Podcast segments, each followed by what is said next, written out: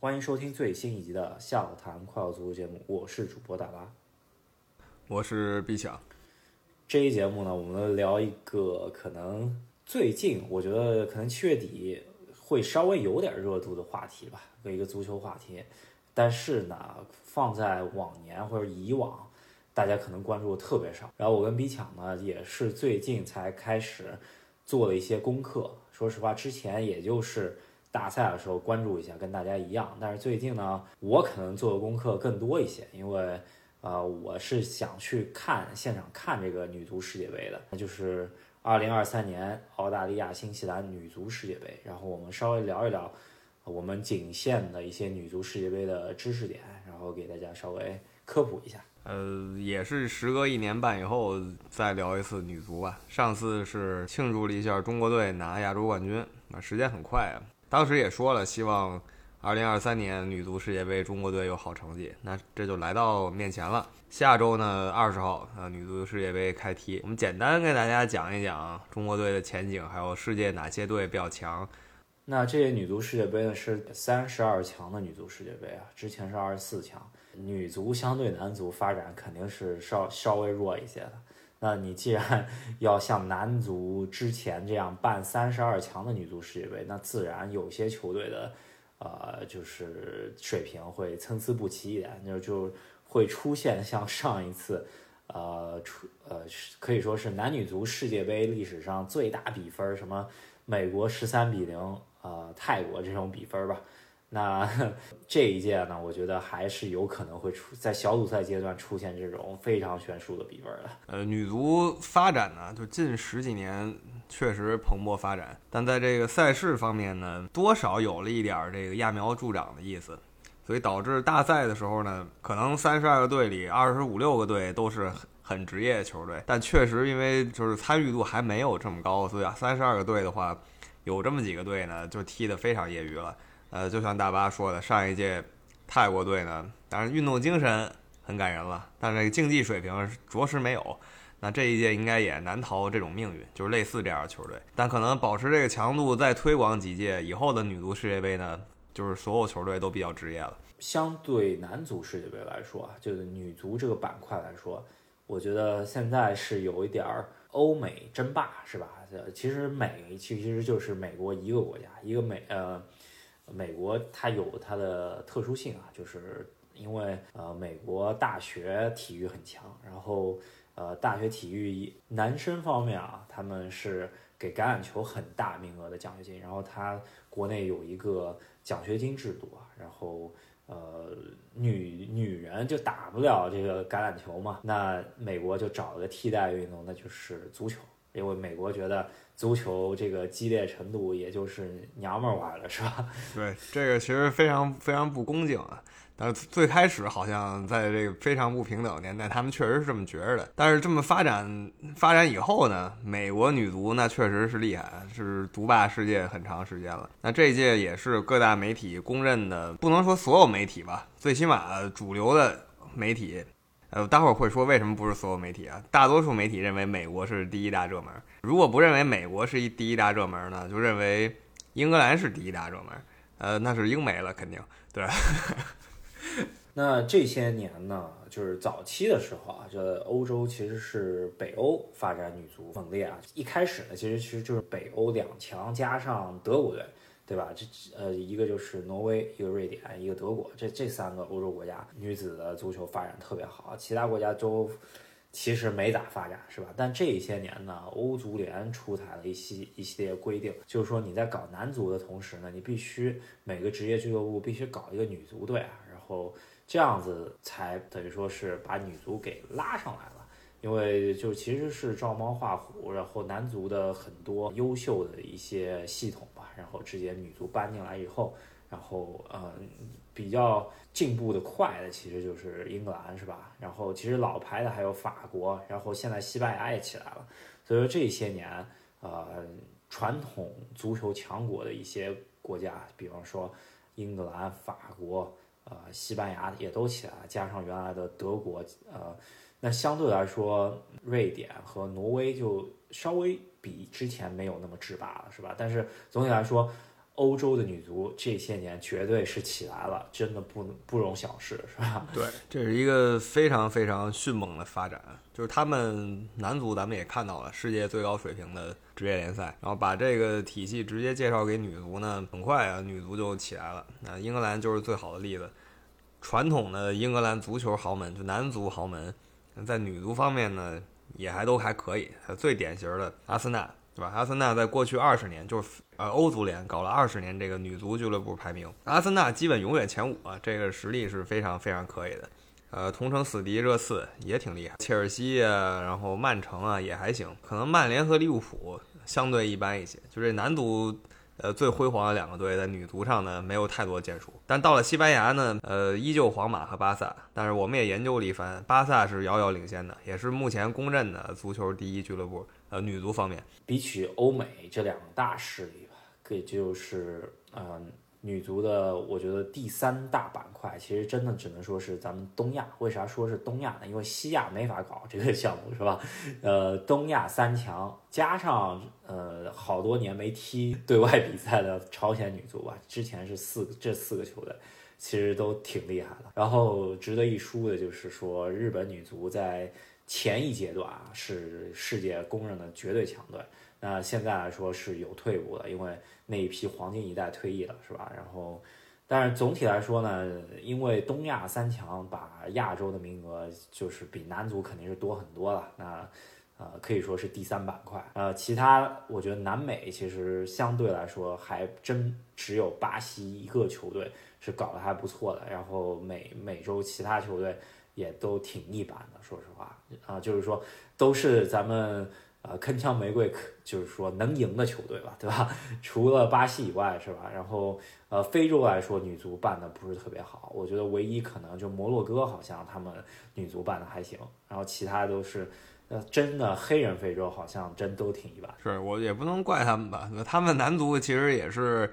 自己组织也是一塌糊涂嘛，就每次非洲杯就男足非洲杯，咱们也看到就各种呃乱象，对吧？这迭生，然后这个球赛也就能糊里糊涂最后踢完了。那更不用说他们女足了，不知道组织成什么样儿。尤其现在又有一些新闻说他们国家队内部还有呃各种各样的丑闻，就是教练打压球员，甚至侵犯球员，种种吧。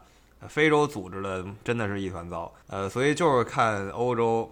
然后其实说美洲，美洲约等于美国，对吧？然后南美约等于巴西啊，加拿大也还行。然后就是东亚这几个球队，呃，有竞争力。但是如果说争冠的话呢，那刚才已经说过了，呃，美国、英格兰可以说是不分伯仲。然后德国队呢，啊，这是传统女足强队了，肯定也是一个小热吧。那我这一届，我觉得我。个人不是特别看好美国队，当然，我觉得美国队四强是不会跑的，因为好像踢了那么多届女足世界杯，美国队好像没有跌出过四强。呃，这这就是可以说是呃，美国队，我觉得统治级别可应该是男足世界中没有任何一个球队可以说的，对吧？呃，他们在男跟他们男篮世界水平差不多，对吧？可以这么理解。但是这一届美国队有点青黄不接的意思啊，就是呃，之前是连续两届世界杯夺冠嘛，但是在东京奥运会上面，美国女足是铩羽而归啊，就是最终是拿了一个铜牌，呃，是在呃四强战呃输给了加拿大队，然后点球输的，可以说是就有些下滑，而且。东京奥运会的阵容是平均年龄三十一岁，然后这一届女足世界杯，他们是呃把之前的一些就冠军成员给削弱了，其实可以说只带了差不多五六个之前就是踢的不错的，那整套阵容二十三人名单中间十四人第一次代表美国女足参加世界大赛，我所谓的女足世界大赛就是奥运会加世界杯的比赛，那可以说。有一些青青瓜蛋子是吧？但是也出了像之前 NBA 球星大虫罗德曼的二女儿这样子非常变态的这种身体素质球员，我觉得就是说底线还是有会会有的啊。但是你说他四强遇到一个强队啊，比方欧洲的德国、西班牙，我觉得就不是很看好他能够过。就是这这是我的看法吧。就是你要说他最终进了决赛，最终在三连冠，我也不不诧异，是吧？呃，强调一下，美国女足在这个世界杯上最差战绩是季军，就是最差的第三名，四强必进，然后三四名争夺战必胜，对吧？是这么一个程度。然后目标就是剑指三连冠，也是他们球员也比较跳吧。队内有两个明星，一个是摩根，一个是梅根，对吧？天天在媒体上，摩根是一个就是比较典型的女运动员吧，嗯，业务非常强，然后呢。外貌也很出众，那所以说他的商业合同也很多。然后他也是属于那种全民偶像型的吧，因为个人生活方面也是那种伪光正的形象，对吧？所以他是各方面算是做的非常好的。那另一个梅根呢，比较代表了他们就比较先锋的思潮。然后但是他的暴论也比较多啊。这是美国队两个比较有名的球星。可以说说世界第一强队，美国队。那讲一下英格兰队，英格兰队这边。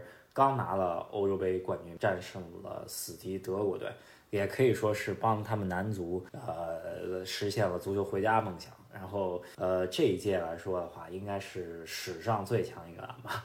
我可以说男女足都可以说是史上最强，因为他们就是可以说跟美国齐平的大热之一了。球球星阵中可以说是非常豪华，我觉得也是教练是上一届。荷兰队带带荷兰队去亚军的这么一个教头吧，然后看一下本届英格兰队，因为之前在呃一直热身赛中间，他们有过一阵儿超级不败记录，有点像阿根廷在世界杯前的那一阵不败记录啊，所以说他们本届是非常非常有看点的球队之一啊。呃，讲到他们，他们跟中国队一组啊，那所以说中国队呃还好，就是说跟英格兰是小组第三场比赛，有可能英格兰两连胜已经。不需要再去磕中国队了，那这个时候可能中国队还有一点希望，是吧？不然直接磕的话，凶多吉少。是，呃，实话，这个不必讳言。那我们就。正好说到这儿了，讲一下中国队的赛程吧。呃，中国队跟比较运气比较差啊，想起了二十年前中国男足也是跟夺冠巨热分到一组了。当时是中国男足巧遇巴西，那中国女足现在巧遇英格兰。嗯，但区别在于另外两个队吧，中国队倒不是说比他们强，也不是说比他们弱，最起码都是可以一战的。但胜负呢都不好说。呃，跟英格兰的话，英格兰如果全主力出战，那基本没戏了。啊，如果英格兰替补的话，然后。属于流利的话，啊，也可以考虑。另外两个对手是谁呢？一个是海地队，对吧？海地队可能一听，是吧？这是属于刚才我们提过的五六个过来表现体育精神的球队，没有实力。但你仔细研究，发现他其实很强。虽说第一次参加世界杯啊，其实很强，不容小觑。对，可我觉得啊，就是海地，哎，怎么说？这个第四档这个抽签啊，海地这个签真不是。怎么说？我觉得应该是前三强的吧，这个第四档的签位里头，因为它这个很有隐蔽性。说实话，因为虽然啊，它它是在美洲这个组里头，呃，这个分呃这个大区里头，然后但是它是压了呃美洲大区常年还不就足球发展不错的墨西哥队啊，然后进到了说晋级附加赛。晋级附加赛，首先是四比零横扫。非洲的塞内加尔，这个我觉得还好，但是呢，跟美洲的智利队，因为智利是世界杯常客，然后没想到海地是压了人一头啊，是二比一。虽然比赛大大家有机会可以去看一下这个海地跟智利的这个比赛，其实非常非常惊险的一一场比赛，然后海地是。二比一啊，赢下智利，进到了世界杯啊，这可以说是杀出一条血路。然后他阵中啊，应该是当年那个咱们 U 二十世界杯的时候跟海地分到过一组。然后他们那个时候明星球员就是啊，有一个叫杜摩奈这个球员，在之前在欧洲啊超级豪门里昂队踢中场核心，现在转会了。这个球员是怎么说？跟咱们对对阵过。当时，所以说，呃，应该跟我们的当时那一批 U 二十的一些球员是踢过的，所以说我我觉得就就这个中场核心啊，这个可以说是前场大脑，值得我们去关注一下这个海地队。所以我觉得这第四档球队里面，海地队绝对不是白给的。嗯，是听起来是白给的，对吧？因为你不能用男足。来与他们的女足划等号，是吧？你一听海地男足不敌中国男足，那海地女足呃，还是相当硬的，呃，有可能成为黑马。那其实英格兰队说了大热，但英格兰队第一个对手就是海地。呃，我们也在世界杯上，男足世界杯上见过很多次了。所谓夺冠大热，一上来被一个球队给掀了。那海地其实是有这个可能性，直接掀翻英格兰。那中国队第一个对手是谁呢？就是一直没提啊，北欧的呃丹麦队。呃，我们大概关关注了一下，北欧球队呢，就是。包括女足，她可能还是走的身体身体流比较多一些，对吧？就就是男足现在逐渐身体流没有这么明显了，但在女足还是挺常见的。如果你有身高优势，那就起高球，边路传中。丹麦女足呢，比起她另外两个邻居瑞典和挪威啊。其实是弱一点，然后仔细看了一下丹麦女足的阵容啊，也基本上一水的欧洲一流豪门的球球员吧，所以说真的可以，它其实是一个准二流的队，欧洲准二流的队，但是呃，中国女足跟准一流的 欧洲女足队基本上也凶多吉少，但是她跟这个准二流就是我觉得现在应该是在一个伯仲之间，甚至还有点劣势了，那就可以看到她呃，其实这个这个签它是一个。三档的签，然后没想到啊，其实这个三档这个签其实抽着是头部的三档，所以说这个呃，就就这真的跟你说的很像，就是零二年世界杯这个分组就就就展现在我们眼前了，就是当时想的是，呃，少负英格兰，战平丹麦，然后啊大胜海地，是最终能够出现嘛？那现在这其实局面很像，是吧？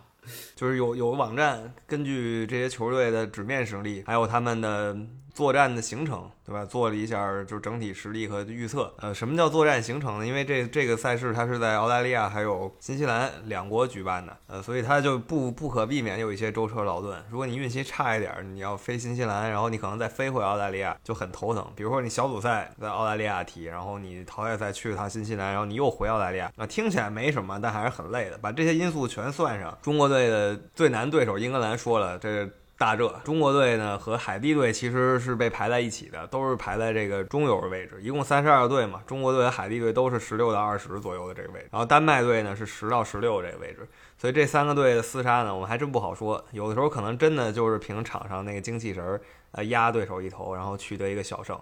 呃，在这个情况下，很可能是这个结果。那说了，对手很强嘛，那中国队其实也不弱，可以说是比起咱们男足来说，这个阵容很豪华，也是有很多海海海归球员了，甚至有有一些海归球员没有入选，那说明咱们自己的联赛也是培养了一些球员，有经验的球员去参加，然后再加上水之岛用兵还是不错的，就是说相对来男足那边来说，用兵是真的还算了解女足，了解女足对手的。所以说，咱们也不能妄自菲薄嘛。就是说，我觉得跟丹麦有一战，对海地还是有优势，这是我的看法。但是跟英格兰说，只能只能指望就是前两场人家能够取胜，然后派点这呃替补上来，咱们能够能跟英，因为英格兰前两场如果取胜的话，你如果在英格兰身上拼了一分的话。在出现的时候，这就是关键的一分了，是吧？对，是这样啊，就是不要说想着一上来就掀翻英格兰，胃口不能这么大，是吧？还是想想跟自己实力类似的球队啊，怎么赢他们？呃，这三个球队说了很多次，呃，实力比较接近，所以胜负就在伯仲间，看明星球员，比如说王霜啊，能不能爆发一下，绝杀丹麦，或者说一剑封喉吧。不管怎么说，中国队在舟车劳顿方面运气还行，对，全在澳大利亚踢。如果顺利晋级了，那也在澳大利亚，所以这个方面就就算不错了，不算太惨。对，而且呃，中国不只是女足吧，女篮什么的，在澳大利亚都是福地嘛。因为为啥呢？基本上就是就是主场嘛，对吧？在澳大利亚，对吧？咱咱们也不不会演。在澳洲，我觉得除了跟澳大利亚踢，咱们可能是半个主场，其他全是主场。是吧？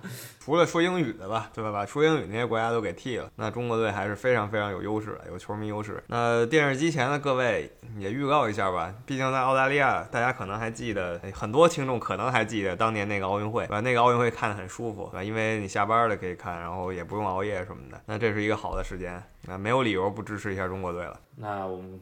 看一下啊，我觉得应该是呃正常的水平，十六强。然后如果爆发一下，能去的一个八强。能去了八强就挺不容易的。为啥呢？中国队小组啊，咱们就说比较可能的就是小组第二出现，对上那个组呢就是东道主澳大利亚那个组。呃，东道主澳大利亚那个组前两名基本上就是加拿大和澳大利亚之间。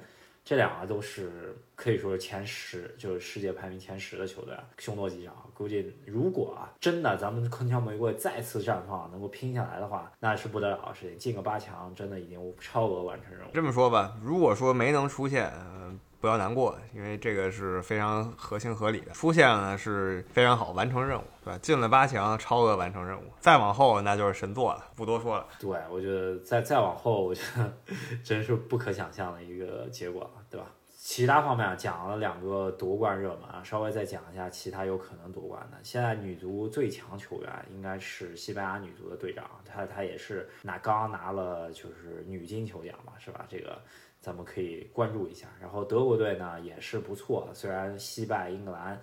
但是这个整体阵容怎么也说是八强起的。然后本土作战的澳大利亚队，他们据说拥有全现在全世界女足最强前锋啊啊，三科尔这个前锋可以说我看了他很多，因为他是切尔西女足的主力前锋啊，我看了他很多进球，基本上是男 男生的身体素质非常强。但这也是一种形容啊，这这大家不要较真儿，因为我们也知道。像美国女足这种世界强队，他为了练兵会找一些就是比较半吊子男足，比如英英乙球队去跟他们踢一场训练赛。但是英乙球队呢，英乙的男足第四级别联赛男足就是大概踢一踢就能把美国一线队直接打一个两位数的比分啊。所以说我们说他是一个男足踢法，也只是说相对的，不是说他真的已经像什么杰拉德一样暴力射门了，那是不可能的。那还有就是其他来说，我觉得还还有。还值得一提的就是巴西队啊，巴西队本届巴西队应该，我觉得呃夺冠是比较难啊，我觉得他们也是八强左右的呃目标呃，因为巴西队作为足球强国嘛，它也是在女足方面没有突破，但是它它值得一提的就是它阵中有一个就是活化石啊，女足世界杯六次就是就又进名单了，就马塔。这个可以说是女球王是吧？呃，个人能力这是女足历史第一人吧，可以说对吧？很多人说个人能力方面，她就是贝利，就是梅西。可惜国家队确实，因为巴西队这么强啊，就是她曾经也是世界最强的女足之一了，但没拿过世界冠军，那还挺可惜的。所以这个球王，女球王还不能就这么直接加冕啊。个人能力上无可挑剔，可能可以对标一下卡卡吧，年龄也差不多。那还有一点就是其他来说啊。其实韩国、日本都还是挺不错的，但是日本可以说一下，他这一批新，咱们跟他直接对话过，跟韩国这那一批球员也是直接对话过，咱们都不敢，起码不输嘛，对吧？这虽然晋级的都很惊险，但是我觉得咱们还是有实力，特别是女足的这个拼搏精神啊，值得我们看好。但是最近女足的热身赛啊，这个跟巴西队来了一场。零比三输了，是有一点伤锐气了，但是也有保留实力的一些看法。再加上咱们中途劳顿比别人稍微晚去点儿吧，加上主力王双也是最后归队，所以说也参考价值不大。咱们看一下下一场对世界排名二十五的哥伦比亚队能不能顺利拿下，然后。再再看一下后面的赛程，是吧？那如果说哥伦比亚踢的还比较比较顺的话，那对丹麦和海地那是一个巨大。呃，但话又说回来，就算没出现也别难过，因为因为明年呢又是大赛，明年是法国奥运，女足的两个大赛是呃前后脚的。踢完这以后，年底有个亚运会，亚运会完了，女足就要踢亚洲预选了。我觉得有了这趟世界杯的经验啊，这个阵容进入明年的这个奥运会大赛问题不大的。那还有一点就是说。呃，女足世界杯这一届女足世界杯，大家值得关注，因为在澳大利亚啊，这个球票的销售啊，已经是非常火爆啊。可以，呃，就是我看各方面报，就同工同酬说论啊，就是那个梅梅根梅根 Rapino，他他已经出来说啊，这一届女足可可以说是历史上。去看，或大家在电视机前看，然后受关注度都是最高、最火热的一届啊。所以说，而且非法也是据说挺慷慨，据说涨了五倍的工，呃，就是奖金了，呃，可以说是往男足更看齐的更更进一步。起码在美国队来说，呃，所有的待遇啊，就是出行的标准加上住宿。什么都是跟男足看齐的，然后咱们可以说一下，就是女足世界杯上届世界世界杯期间啊，所有的观看数量跟男足比较差不多是六分之一，然后呃世界杯决赛的观看数量也是差不多八分之一左右啊。所以说，整个关注度就是六分之一到八分之一的水平，呃，远远不能像他们说什么同工同酬的这个说法，对吧？也也许就是说是美国男足和美国女足同工同酬。但你说什么巴西男足或者说是什么阿根廷男足跟阿根廷女足，那就不不能同日而语了，是吧？比如说说啊，美国女足出行和男足有一样的待遇，我觉得这个是应该的嘛，对吧？你们都代表国家出战，就应该受到一样的待遇啊。至于说你在俱乐俱乐部挣多少工资啊，因为这个刚刚那个大巴说这个梅根他比较喜欢说，就是一个是国家队方面待遇，还有就是俱乐部工资问题。你在俱乐部挣多少工资，那个确实是看你们的商业效应，对吧？因为女足的俱乐部还还有很大的发展空间，你不能说为什么我没姆巴佩挣得多，这个道理是显而易见的。嗯，是，反正就是总体来说，女足发展起来了，特别是欧洲女足起来之后呢，总体女足的这个经济效应也也是最强的。查了一下，之之前女足最高转会身价五十万欧元，这这这这你可以看看一下，跟男足之间的差距还是存在的，是吧？虽然已经起来了，但是这是一个一个漫长的过程。我觉得在过去十年已经是一个很飞速的发展了。我们也知道一些呃，就死忠球迷嘛，就网上很有名的，比如说喜欢阿森纳的某知名球迷，呃，女足的每一个球员他也都是，所有球员的姓什么呃叫什么，他们叫叫名嘛，他他他叫球员都是叫叫叫名儿的。因为他知道人家每一个名儿叫什么，比如说他管大卫贝克汉姆，他又叫人大卫，就显得他知识渊博，对吧？那阿森纳女足也挺强嘛，这些年，所以说，嗯，还是可以看一下。那总体来说，希望中国队在澳大利亚好运吧，就是希望能够再次让大家关注女足，关注足球吧，因为男足做不到这一点，是吧？呃，希望大家都到电视机前。呃，如果你有条件去现场，那就去现场，呃，支持一下中国队啊，支持一下女足这个运动啊。这个运运动对人还是有很多好处的，不管你是参与者，还是说就只是观看职业比赛的人，对你都是有很多好处的。那我们这期就跟大家聊到这儿，班门弄斧聊了一下女足的话题。呃，希望感兴趣的朋友跟我们讨论，也希望大家在喜马拉雅还有微信上支持赫斯基大帝。呃，我呃稍微补一句，就是说女足起码没有一个山羊论嘛，是吧？还是可以看一看的。没错，没错，没错。女足有个人实力山羊论啊，但没有说总成绩山羊论这么一说。那我们下期再见，好，我们下期再见，拜拜拜。